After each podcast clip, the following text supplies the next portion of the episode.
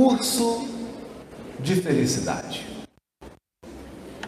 A primeira das bem-aventuranças está no capítulo 5, verso 3 de Mateus, que é: Bem-aventurados os pobres em espírito, porque deles é o reino dos céus. Aqui a primeira coisa que nós precisamos destacar é separar a banana da casca. Porque senão nós vamos comer a casca e deixar a banana. Pobres em espírito é uma expressão idiomática semítica do hebraico e do aramaico. O que que o, que que o hebraico faz? Ele faz uma coisa parecida com o inglês. Quem sabe um pouquinho de inglês. Ele coloca dois substantivos um do lado do outro. Então, enquanto no português a gente fala a casa da Mônica, em inglês você coloca Mônica casa com um apóstrofo. Mônica Salles. O hebraico faz a mesma coisa, coloca dois substantivos: pobre, espírito, um do lado do outro. Que quer significar o quê? Entender, porque Jesus falava a língua das pessoas. Nós não comentamos isso aqui? Na esfera em que Jesus vive, ninguém fala mais nada. Vou deixar isso claro. Da mesma maneira que ninguém já fala mais nada no WhatsApp, manda só as consoantes. Mas ele precisava se comunicar. E quem deseja se comunicar, fala a linguagem do ouvinte. Não é mesmo? Você adapta a linguagem ao ouvinte. Então, Jesus utilizou a língua que era falada em Israel no primeiro século. Nós temos outras expressões iguais a essas. Por exemplo, o hebraico pega a palavra filho, é um substantivo, e coloca luz filho luz. Ou filho Adão. São dois substantivos. Para dizer o quê? Filho luz significa o iluminado, o filho da luz. O que é o filho da luz? É o iluminado. Adão é ser humano. O que é o filho Adão, o Ben Adão, é o ser humano. O que, que é o pobre espírito? É o pobre no âmbito, na esfera do espírito.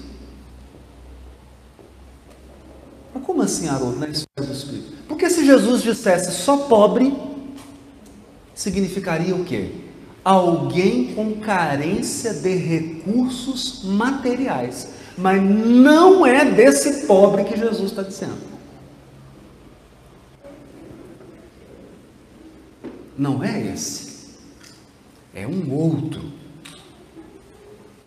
É o pobre no sentido do espírito. Mas que coisa engraçada. Traduzindo, é o humilde.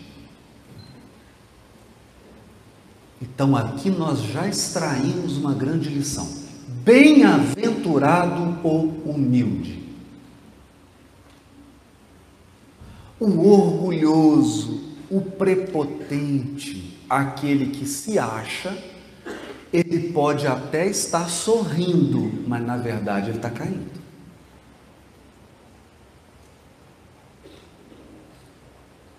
Durante a queda ele está sorrindo.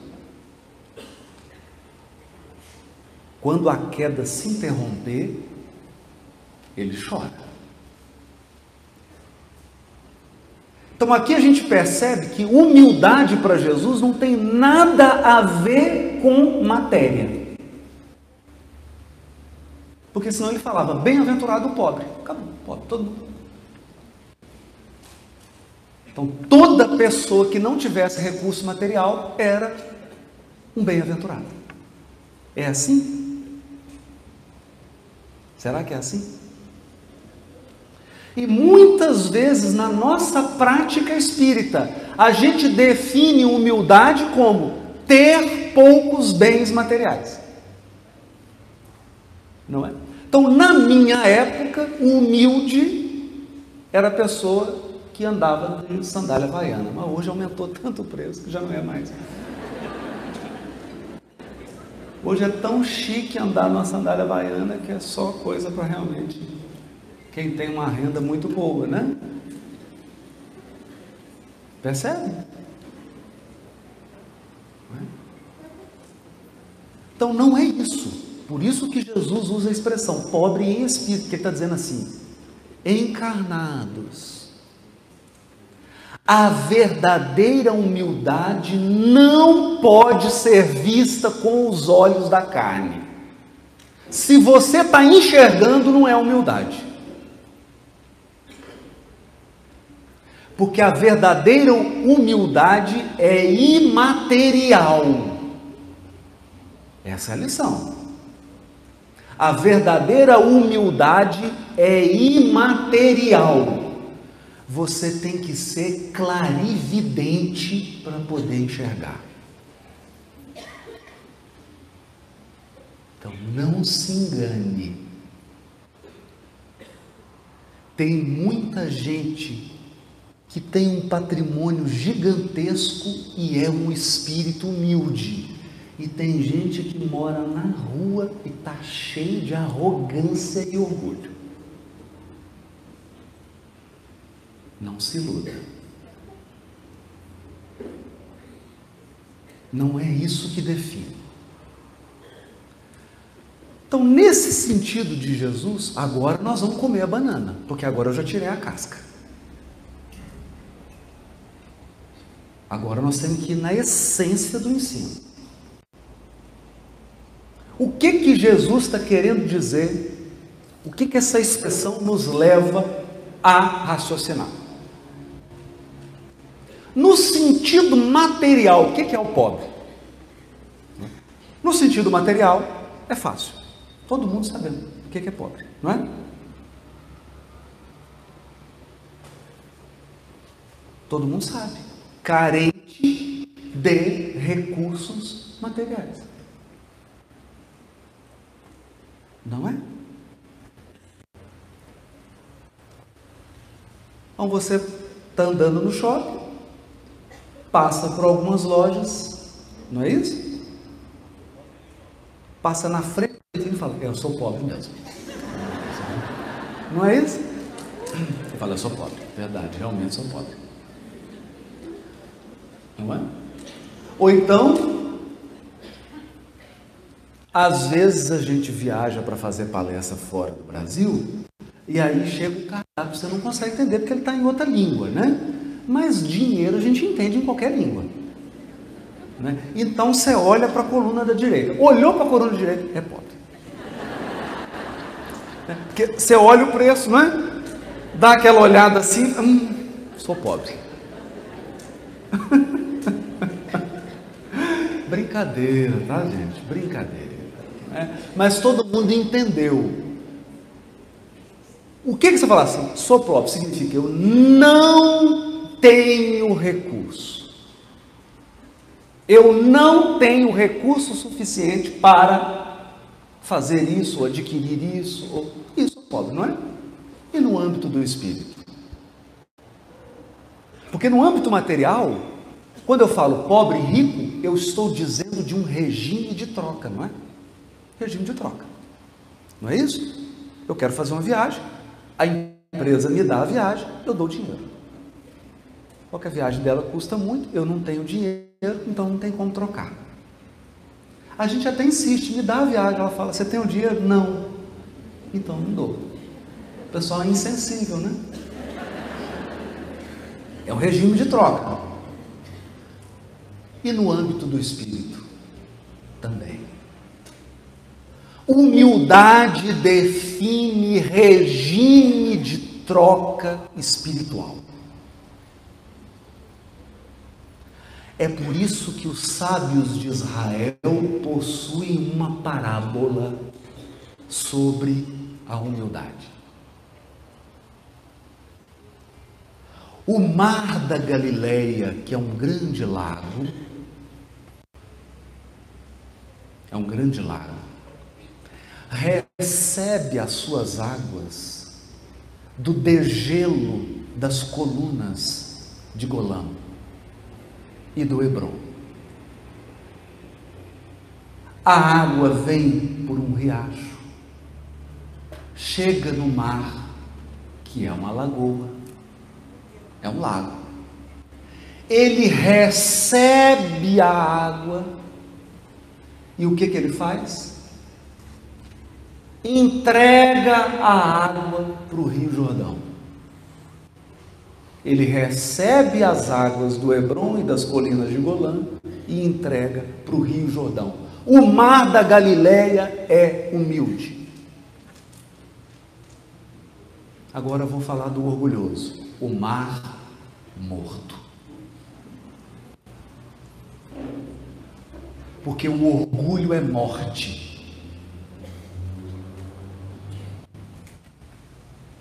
O mar morto recebe as águas do Rio Jordão e entrega para ninguém.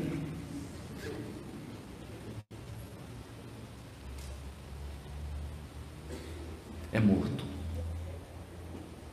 O que significa isso? Humildade é você ter um equilíbrio entre dar e receber.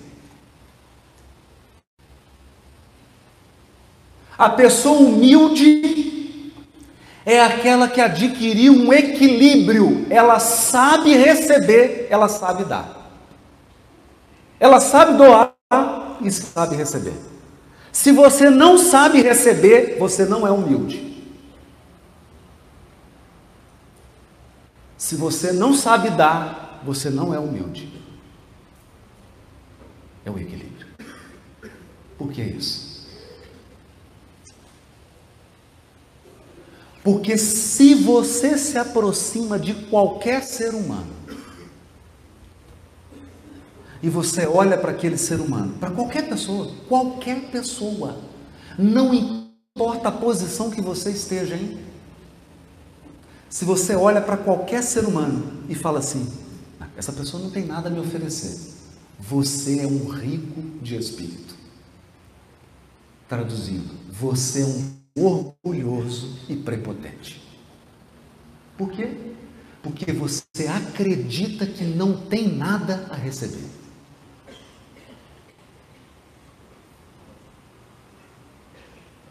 O humilde, ele tem certeza que sempre precisa receber.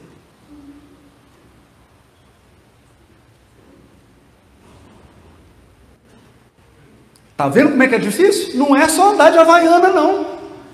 Porque tem gente, puxa vida, eu achei que andar com short rasgado, uma havaianazinha, uma camisa velha, eu já era humilde. Não entendeu humildade. Não entendeu. Humildade é primeiro reconhecer que precisa receber. Segundo, reconhecer que todas as pessoas do mundo têm algo a te oferecer.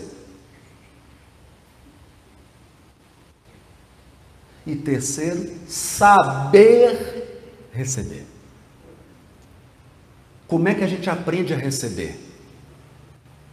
Primeiro, sendo humilde,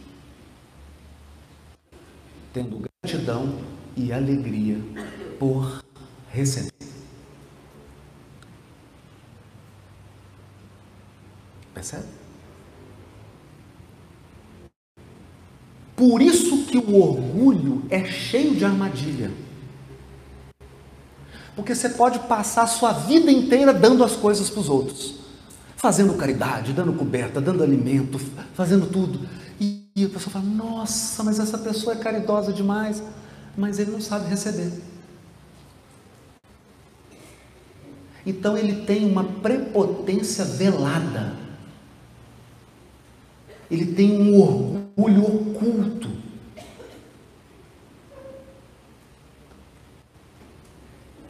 Mas Aruda, onde que você tirou isso? Da parábola do bom samaritano. O doutor da lei chegou para Jesus falando assim: Mestre, o que, que eu tenho que fazer para morar com você lá na governadoria espiritual do planeta? Para herdar a vida eterna. Porque herdar a vida eterna é isso é você atingir a pureza espiritual, não precisar mais encarnar e viver nas esferas celestiais que, que eu preciso fazer? Aí Jesus entendeu tudo. Entendeu que ele não estava perguntando nada. Porque aquele doutor da lei acreditava que não precisava aprender nada. Aí Jesus diz para ele: O que está escrito na lei? Como é que você lê? Aí ele dá uma aula. Está vendo? Então, nem todas as pessoas que te fazem pergunta querem aprender alguma coisa. Às vezes a pessoa faz pergunta para te ensinar.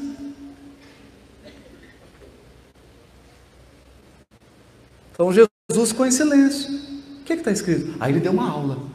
Está escrito amar a Deus sobre todas as coisas, amar ao próximo como a si mesmo. Jesus falou assim: muito bem. Você respondeu muito bem. Agora, por que, que você está encarnado mesmo?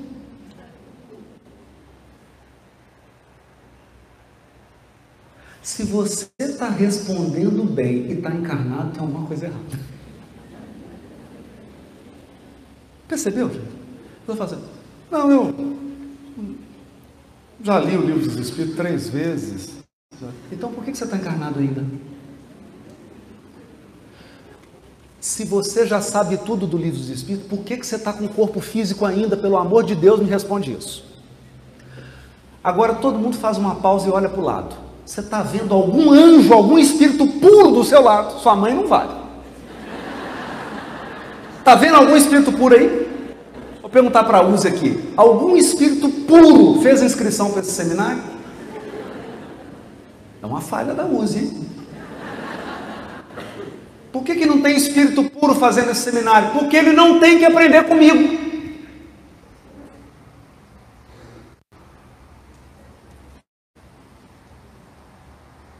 É simples. Então Jesus respondeu para ele: Parabéns, você respondeu bem. Agora faz. Porque o dia que você fizer, você não está mais aqui, meu filho. Você está lá comigo.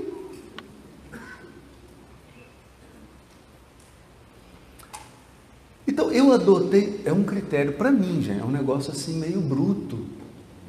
Mas quem quiser usar a metodologia, eu adotei um critério para saber se eu estou espírito inferior ou se eu já estou melhor, que é o intestino.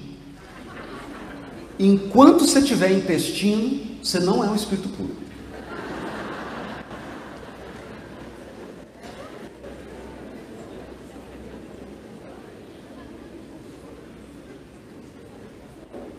Percebeu?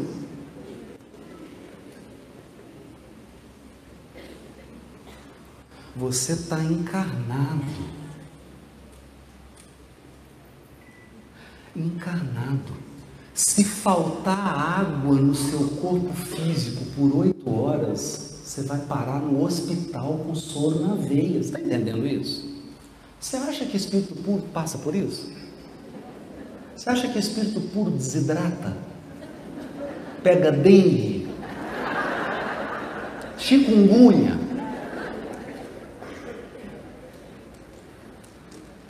Você acha? Ou eu uma vez saí de casa com uma infecção intestinal. Gente, foi o dia que eu fui mais humilde na minha vida. Eu chegava e emanar uma luz de humildade. Eu estava iluminado. A hora que eu vi o médico, eu falei, pelo amor de Deus, doutor, me ajuda. E ele viu aquela luz saindo de mim. Colocou no soro, pôs o remédio. E de, por 30 segundos eu achei que eu era um espírito puro. Aí eu lembrei que eu ainda tinha o intestino. Perceberam?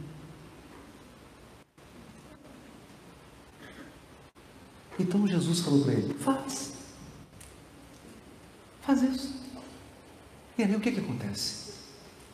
Quem quer fazer, faz. Quem não quer, arruma desculpa ou pergunta. Aí ele perguntou, mas quem que é meu? Eu não sei quem que é meu próximo.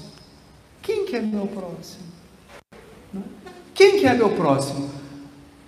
Aí Jesus conta a história do samaritano. E aí na história do samaritano, todo mundo fica olhando para o samaritano com o cavalo, ajudando o sacerdote, o levita, mas ninguém presta atenção numa figura da parábola a pessoa que estava caída, inconsciente e agredida no chão.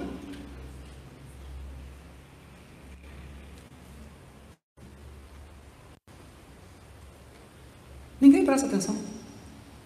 Quando a gente vai comentar essa parábola, fala assim, tinha uma pessoa, tem uma pessoa caída nessa parábola? Não é possível. Não é uma parábola só do. Você tem certeza disso, Haroldo? Eu acho que é o samaritano, o sacerdote, o levi, tem alguém caído? Tem, é o principal da parábola. O principal da parábola é o pobre coitado que está caído.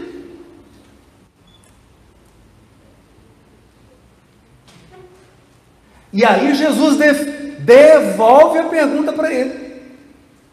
Porque ele pergunta: quem que é meu próximo? E Jesus pergunta assim para ele: quem é o próximo do que caiu?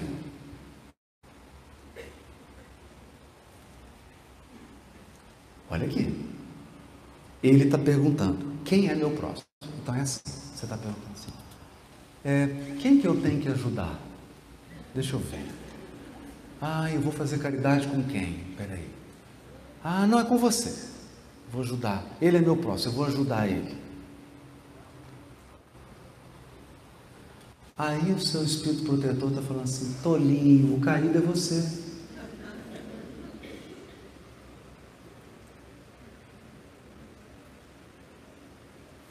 Entendeu? Porque todos nós gostamos de falar, a caridade. Eu vou pegar aqui e dar o cobertor para quem tem frio. E você já imaginou você na fila recebendo o cobertor?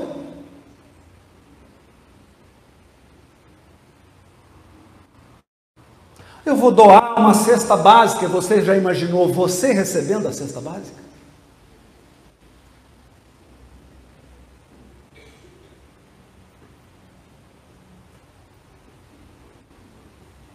Essa foi a pergunta de. Ele falou, o doutor da lei, ele disse assim: Meu filho, você não está entendendo. Você só vai entender quem é seu próximo o dia que você precisar de ajuda.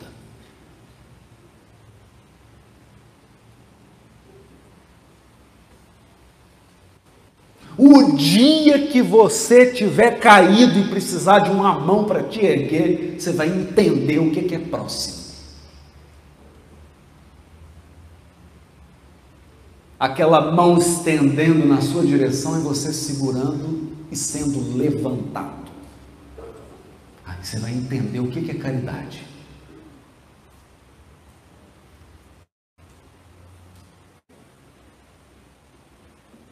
Mudou. Então, essa é a lição da humildade. Essa é a lição da humildade é você ter sempre consciência de que você precisa. Você precisa, sempre.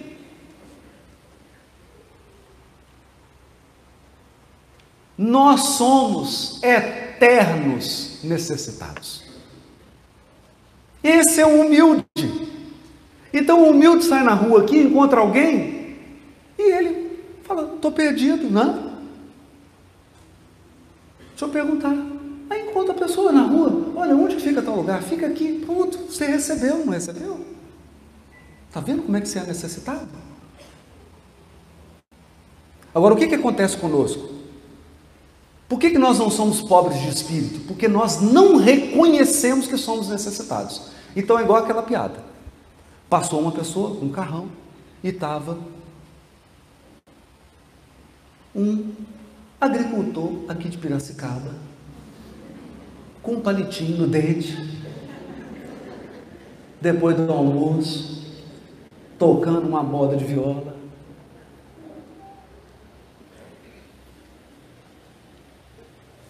E o magnata com o carrão perguntou assim: Ô caipira, essa estrada aqui leva para Campinas? Ele falou: Não sei, não, senhor. Essa região aqui é qual? Não sei, não, senhor. Ai, meu amigo, você não sabe nada? Eu falei: É, mas não estou perdido, não. É. A gente acredita.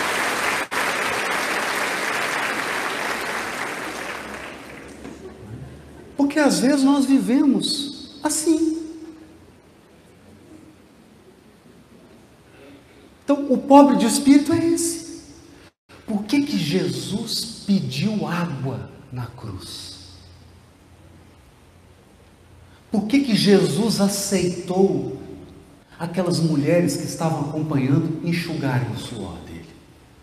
Por que, que Jesus aceitou o Sirineu carregar um pouquinho a cruz para ele? Para ele descansar só um pouquinho. Ele que andou sobre as águas. Você tem noção disso? Jesus andou sobre as águas. Chegava o leproso faltando um pedaço do nariz, faltando uma orelha, duas pontas de dedo, ele colocava a mão sobre a pessoa e o corpo se recompunha.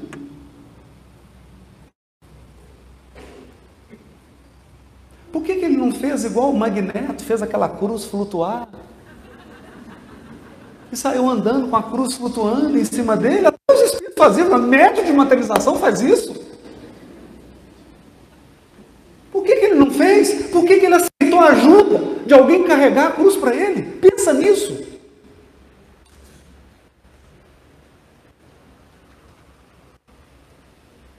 Porque ele é humilde. Aprendei de mim, que sou manso e humilde de coração. Entendeu? Então, essa é a verdadeira humildade. Humildade é o equilíbrio. Você tem que saber receber e tem que saber dar. Tem que saber. Tem hora que você recebe. Tem que saber receber. Às vezes as pessoas perguntam: Oh, mas você sobe aqui e todo mundo aplaude. Tem que saber receber o carinho das pessoas. tem que saber receber. Porque o orgulho é isso. O orgulho é quando você acha que não precisa nem de aplauso.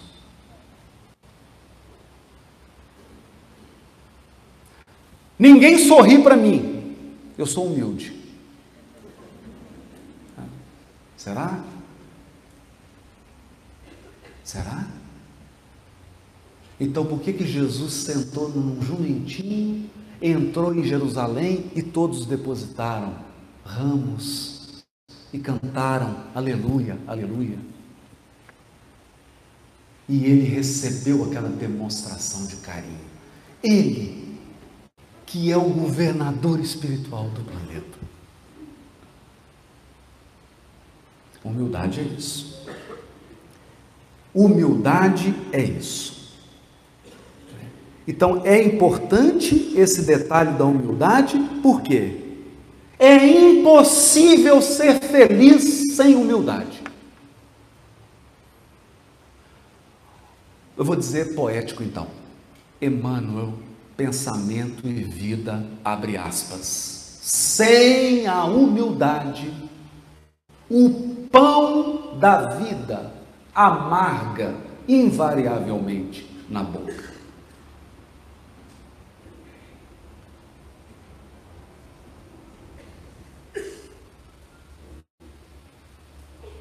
Percebe?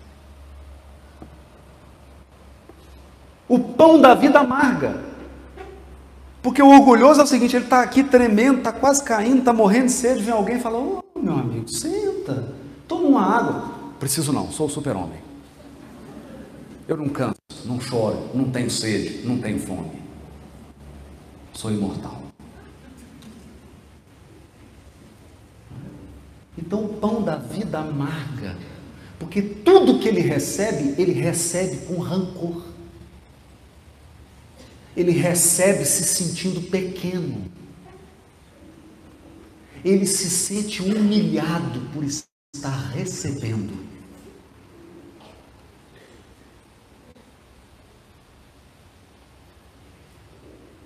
É desafiador isso. Não é? É desafiador. Essa é a humildade verdadeira.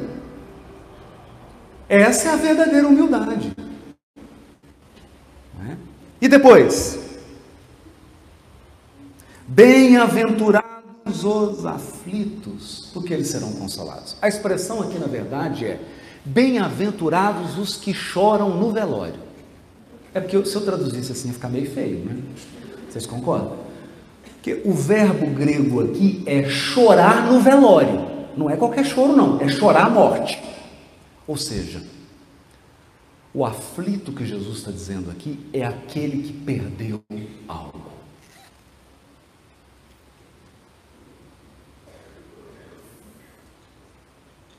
Bem-aventurado aquele que perdeu Nossa, Haroldo, mas que bem-aventurança macabra.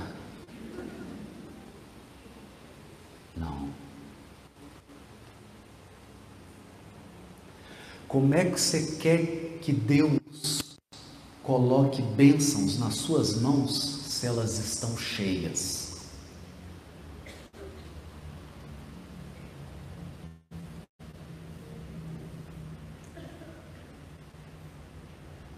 Percebe? Então, muitas vezes, Deus esvazia as nossas mãos.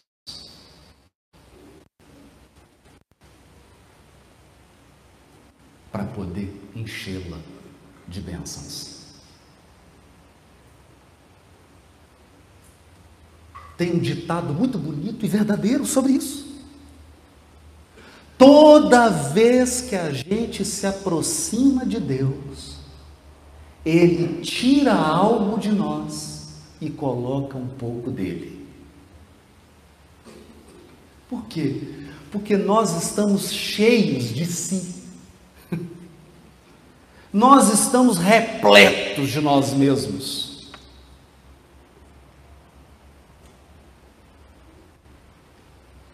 Então você se aproxima dele. Tem gente. Tem gente não. Eu mesmo. Às vezes, quando ele está brigado com Deus, né, tem uma DR. Isso acontece, né? Todo relacionamento tem DR. Se você não teve DR com Deus, você não está relacionando com Ele direito. Então, tem dia que ele está brigado, fica três dias sem conversar. Quer dizer, eu fico sem falar, né? Aí a gente aproxima para Deus, querendo dar aula para Ele. Olha, eu sei que você é Deus, mas você não está conduzindo bem as coisas. Eu vou te dizer, com a minha família, o senhor devia fazer isso, viu? Porque aquela pessoa, ele precisa disso. E eu estou vendo que o senhor está vacilando, pai. O senhor não está conduzindo direito. Olha esse Brasil como é que está. Olha que confusão desse planeta. Alguém tirou férias aí. É quer ensinar para Deus. Ou querendo dar aula. É. Então, quando a gente experimenta o esvaziamento, é porque nós estamos na direção da plenitude. E a pedagogia divina preparou para todos nós. Isso aqui não é rogar praga, eu só estou apenas dizendo. Todo mundo aqui vai desencarnar, menos os desencarnados. Por enquanto. E o grande esvaziamento da vida é a desencarnação.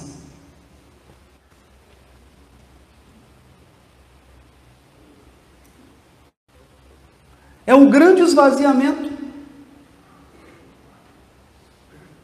Porque, sabe, sabe aquela taça que você não deixa ninguém pôr a mão? Aquele, aquele prato ou para os homens aí, o carro que você lava duas vezes por dia, não pode entrar comendo dentro do carro, não pode. Na hora que você está desencarnando, tiram de você. Outra pessoa pega a chave, entra comendo, sujando. E você lá imóvel, sem poder fazer nada.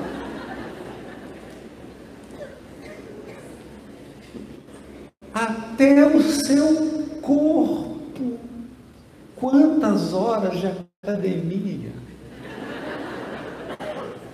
Quanta dieta você fez? Deixou de comer açúcar? Evitou carboidrato à noite? Comeu só carboidrato bom, batata doce, mandioca? O investimento alto em botox, preenchimento, de repente tiram o seu corpo de você. E você não tem mais corpo. É a experiência do esvaziamento. Bem-aventurados os aflitos. Não é? Por quê? Olha aqui porque eles serão consolados. E o que é consolo? Consolação é ser preenchido de amor. Então Deus esvazia para nos preencher dele. Dele. Percebe? Então eu já estou fazendo um treino para desencarnar. Toda noite eu falo: leva, Senhor, leva.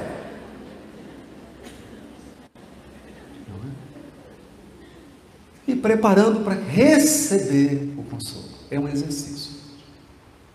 Isso é felicidade. Porque a ilusão de reter, de possuir para sempre pessoas, coisas, posições e situações é uma grande ilusão. É uma grande ilusão. 5, versículo 5. Bem-aventurados os mansos, porque eles herdarão a terra. E depois o 9, eu vou conjugar: bem-aventurados os pacificadores, porque eles são chamados filhos de Deus. O pacífico e o pacificador. O pacífico é a pessoa que já apaziguou as emoções, a mente e o corpo. Depois de várias reencarnações de meditação, yoga, acupuntura, prece, reunião mediúnica, ele apaziguou o espírito. Apaziguou. É um espírito sereno. Ele é o manso, o pacífico. e o planeta Terra será tirado da mão dos violentos e será entregue na mão dos pacíficos.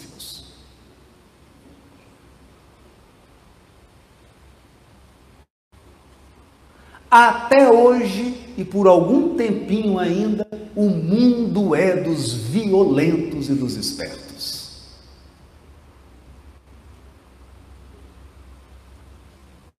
Mas está chegando o dia da terra ser entregue para os mansos, para os pacíficos, para as pessoas serenas que transmitem paz, que falam com brandura, com doçura e afabilidade, que é o Evangelho segundo o Espiritismo, é a lição. Doçura e afabilidade. E no dia que você se torna manso, o que, que Jesus faz? Te chama para a tropa de elite. A tropa de elite de Jesus são os pacificadores. O pacificador é o manso que Jesus mandou para a confusão. Então tá todo mundo desesperado. Aí Jesus fala assim: vai lá, meu filho. Mas não pode ficar desesperado igual todo mundo, né? Você vai lá para pacificar. O pacificador vive cercado de violência e guerra. Para quê? Para conciliar, para negociar, para apaziguar. Eu vou dar exemplo de alguns pacificadores. Mahatma Gandhi. Martin Luther King. Demon Tutu, na África do Sul. Nelson Mandela são pacificadores. Não retribuíram o mal com o mal. Receberam ódio e violência e devolveram paz. Então, pacificador é mais difícil. Porque não basta fazer yoga, meditação, acupuntura. O pacificador ele tem que ter um treinamento para lidar com a violência. Então Gandhi andava pela rua, o soldado reconheceu, soldado britânico, foi lá e deu um murro no, rosto de Gandhi. Gandhi caiu no chão. Levantou-se, arrumou a roupa. O soldado deu outro soco nele, ele caiu no chão sem esboçar nenhum gesto de reação. Quando ele levantou de novo, o soldado falou assim: Quem te ensinou a ser um covarde? Ele falou: Esse homem que você traz no crucifixo no seu pescoço.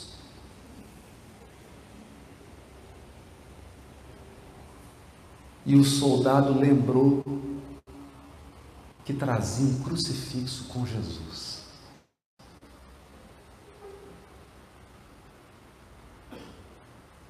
Esse homem desmontou. Começou a chorar, ajudou o grande. Por quê?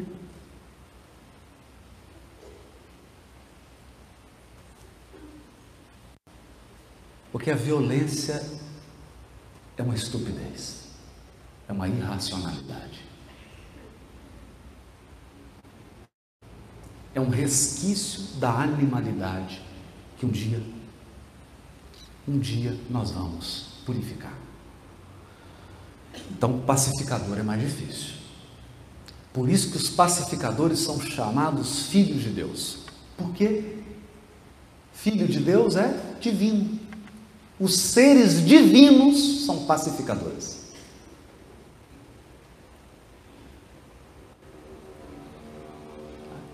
Outro dia eu saí de uma palestra, a pessoa perguntou assim, Haroldo, por que, que Jesus aceitou a cruz? Por que, que ele por que, que ele programou a cruz? Ele não programou a cruz, não. Mano. Você acha que Jesus programou a crucificação? Quem programou a crucificação fomos nós. Na programação de Jesus, ele ficaria com a gente aqui muitos anos. Fomos nós que expulsamos ele.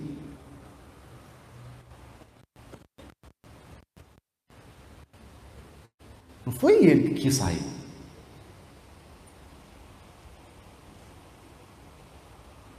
Expulsamos. E o que ele fez? Ele, governador espiritual do planeta, ficou em silêncio e não teve nenhum ato de violência. Por isso ele é o filho de Deus. Porque pensa algo. Deus é todo poderoso Imagina se ele quisesse demonstrar força. Você já pensou isso? Você chega bem atrevido para Deus e ele fala assim: Peraí, meu filho,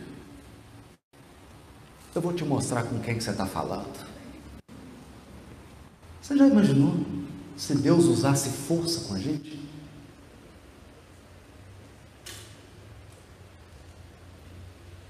O grande pacificador da vida é Deus. Por isso, Humberto de Campos tem uma frase magnífica: Deus usa o tempo, não a violência. O tempo. Porque o tempo e um pouquinho de vento acabam com uma montanha inteira. O tempo. O tempo. Bem-aventurados os que têm fome e sede de justiça, porque eles serão saciados. Porque não há paz onde não há justiça. Muitas vezes a gente adentra num ambiente, você vê que é um ambiente cheio de agressão, cheio de violência, pode examinar. Está cheio de injustiça naquele ambiente. O ambiente verdadeiramente pacífico é um ambiente em que reina a justiça, o equilíbrio e o respeito a todos.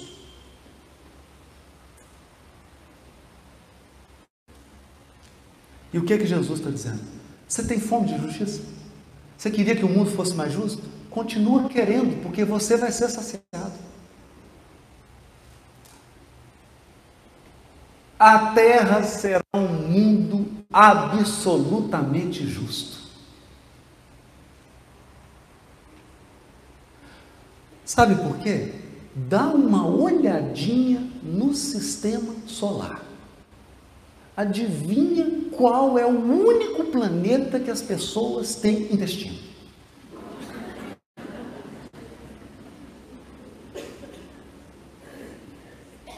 É onde você mora. Eu não não estou querendo ofender ninguém, me desculpa. Dá uma olhadinha para os outros orbes. Você está vendo alguém com um corpo físico nos outros orbes? Não adianta mandar sonda. Os habitantes dos outros orbes do sistema solar já purificaram, eles não têm mais corpo físico. Quem tem corpo físico? Os habitantes da Terra. Você é habitante da onde? Entendeu? Da próxima eu trago um slide para facilitar. Os mundos felizes são mundos justos. Ser bondoso é diferente de ser bonzinho. O bonzinho geralmente é injusto.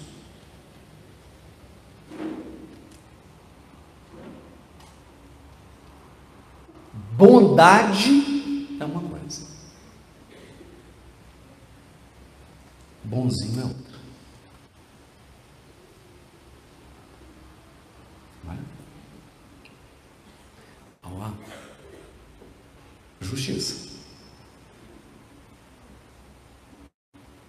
Cumprimento das leis. Então a gente vê o governador espiritual do orbe, orando para Deus. Como é que Jesus orou? Pai, quem manda nesse planeta aqui? Eu.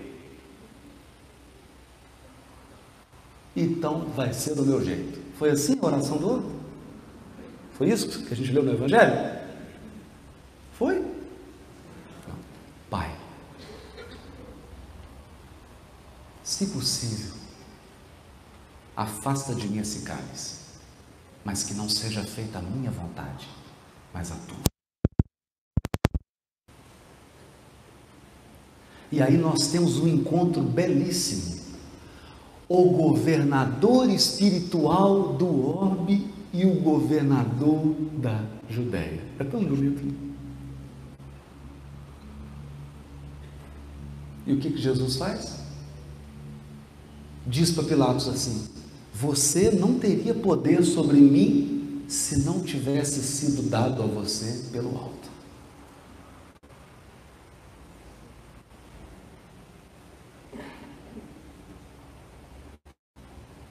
E o que que Jesus fez?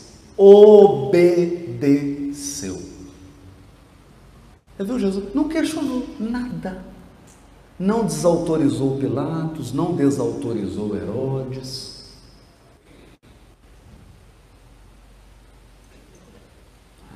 É importante isso. Bem-aventurados os misericordiosos, porque eles receberão misericórdia. Eu tenho pensado muito nisso. E tenho pensado muito nisso para nós espíritas, no movimento espírita.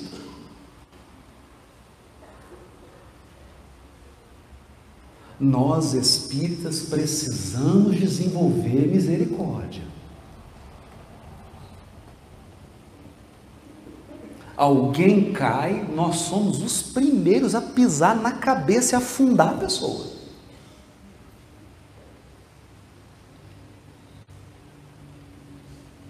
Esquecendo,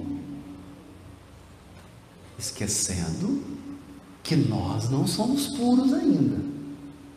E, e os puros que são puros não fazem isso.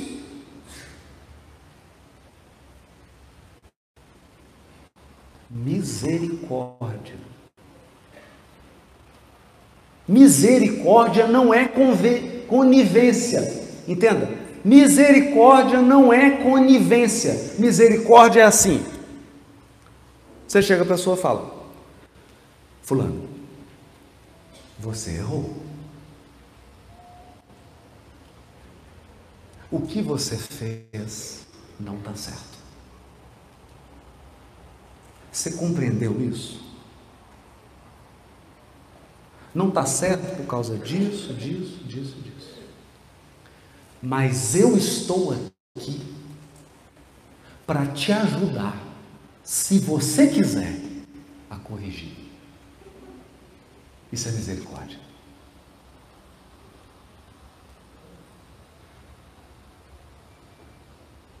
Isso é misericórdia. Por que, que você acha que Clarencio ficou oito anos ao lado de André Luiz, visitando ele todo dia no umbral? Para condenar? Não é? Porque muitos de nós espíritas, tem muita gente que acha que vai desencarnar e vai receber uma tarefa no espiritual, zombar de quem está no umbral. Vai chegar no mundo espiritual e falar assim, oh, agora tem uma tarefa para você, porque você foi um espírito trabalhador, e agora a tarefa, todo dia nós vamos no umbral zombar quem caiu. Eita, no umbral, hein? Eu sabia! Sabia, eu te vi, eu sabia que você ia vir para o umbral. Né? Aí aquela vizinha, você fala, ah, sabia que essa língua ia te trazer para cá. É? é isso? Você encontrou isso em alguma obra? Você já viu algum benfeitor zombando de quem caiu?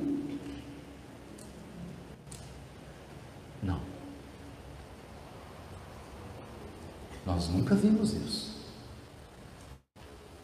O que nós vemos são os benfeitores silenciando e ajudando em silêncio. Em silêncio. E aguardando até o momento que a pessoa tenha condição de entender por que, que ela caiu.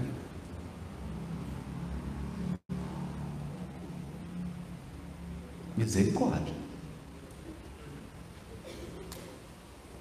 Porque eu vou dizer uma coisa. Eu resolvi reler, está terminando já, fica tranquilo.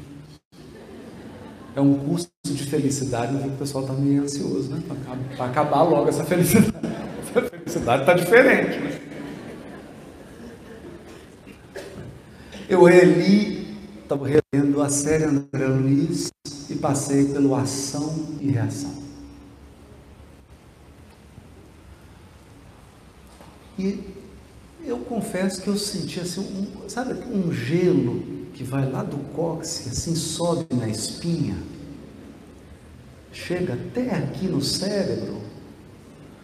O André Luiz começou a falar assim de débito congelado.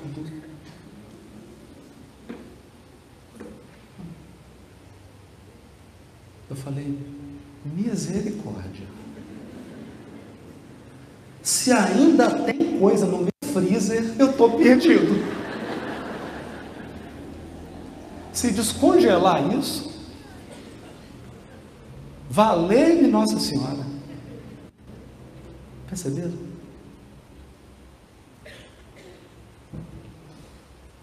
Perceberam? Então, se nós examinarmos aqui o nosso passado espiritual, você tem karma com tudo. Com tudo. Você tem karma com dinheiro, karma com sexualidade, karma com relacionamento, karma com profissão, karma. Se vier todos os karmas, meu amigo. Se vier tudo, quem fica de pé? Não é? Outro dia eu fiz uma prece assim. Eu falei, Pai, eu entusiasmei. Entusiasmei, eu pedi que ia encarnar, que podia mandar. Eu dava para renegociar a dívida. Eu pensei assim, umas promissórias, deixa um pouquinho para cá. Eu pensei em dividir um pouquinho eu acho que eu entusiasmei, sabe? Achei que eu ia. Percebe? Então nós não sabemos. Nós não sabemos. Eu estou aqui falando hoje, mas será que eu tenho algum débito com a fala? E que está congelado? E na verdade eu estou é, resgatando com o trabalho no amor, ao invés de estar tá com um problema na garganta?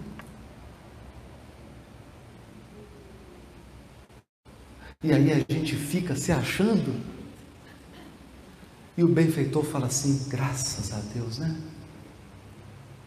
Graças a Deus. A palestra de Piracicaba está terminando, menos uma promissória. Entenderam? Misericórdia. Que nós já estamos recebendo misericórdia. E por fim, bem-aventurados os puros de coração, porque eles verão a Deus. Eles verão a Deus. Só vê Deus quem tem o coração puro. Porque vê não com os olhos, vê com o coração.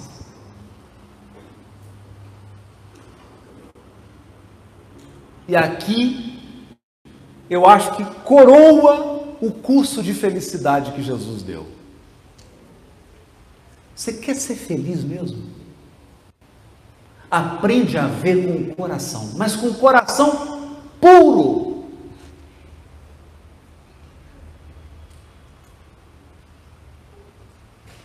Vê com o coração.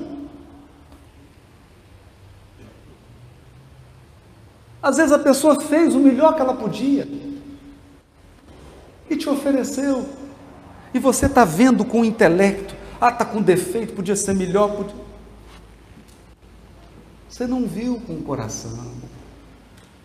Ou às vezes você está vendo com o coração, mas só está enxergando defeito. Só está focalizando sombra. E aí o que, que acontece? Ninguém é bom o suficiente. Ninguém. Para ver Deus tem que ver com o coração, porque Deus é amor infinito. Deus é amor infinito. Deixa eu dizer uma coisa, eu não quero ofender as mães que estão aqui e nem as avós. Tem mãe aqui, você ama seu filho? Vou perguntar para as avós aqui, você ama os netos? De verdade, ama? Então estou te dizer, Deus ama mais do que você.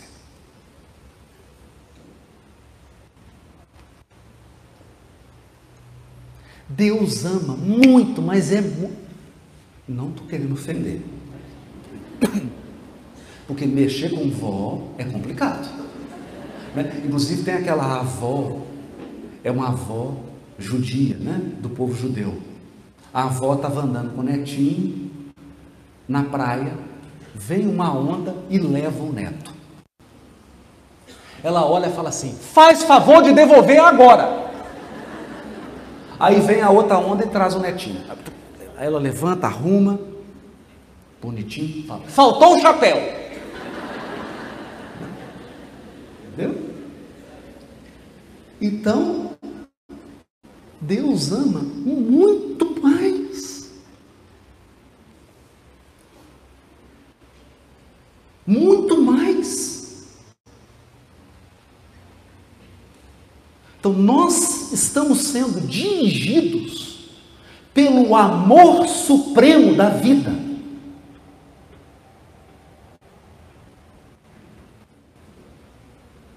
Mas não é um amor piegas. Por quê? Porque você é imortal, você precisa se tornar puro e você precisa chegar na luz e se unir a Deus. E para isso, nós vamos precisar enfrentar experiências que vão nos iluminar.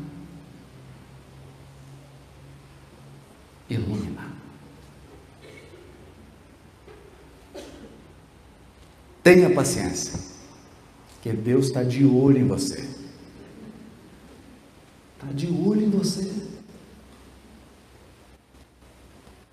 É importante dizer isso.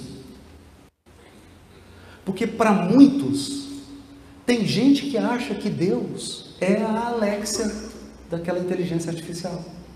Né? Ou então a Siri. Acha que Deus é uma máquina. Né? Você fala assim, pai, me ajuda. Ele é examinando débitos congelados. É. Não chegou a hora de acabar sua expiação. Né? Ou então, para a expiação diz que três, para a prova diz que dois, para a decisão tomada errada diz que um.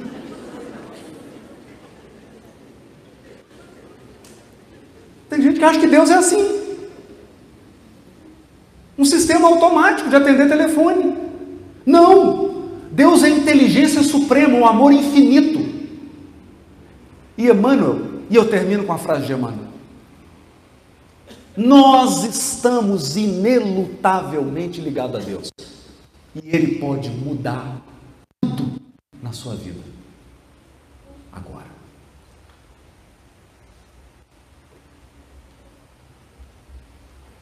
Fica atento. Ou como diz o Papa Francisco, deixa Deus te surpreender. Piracicaba, muito obrigado. Um beijo.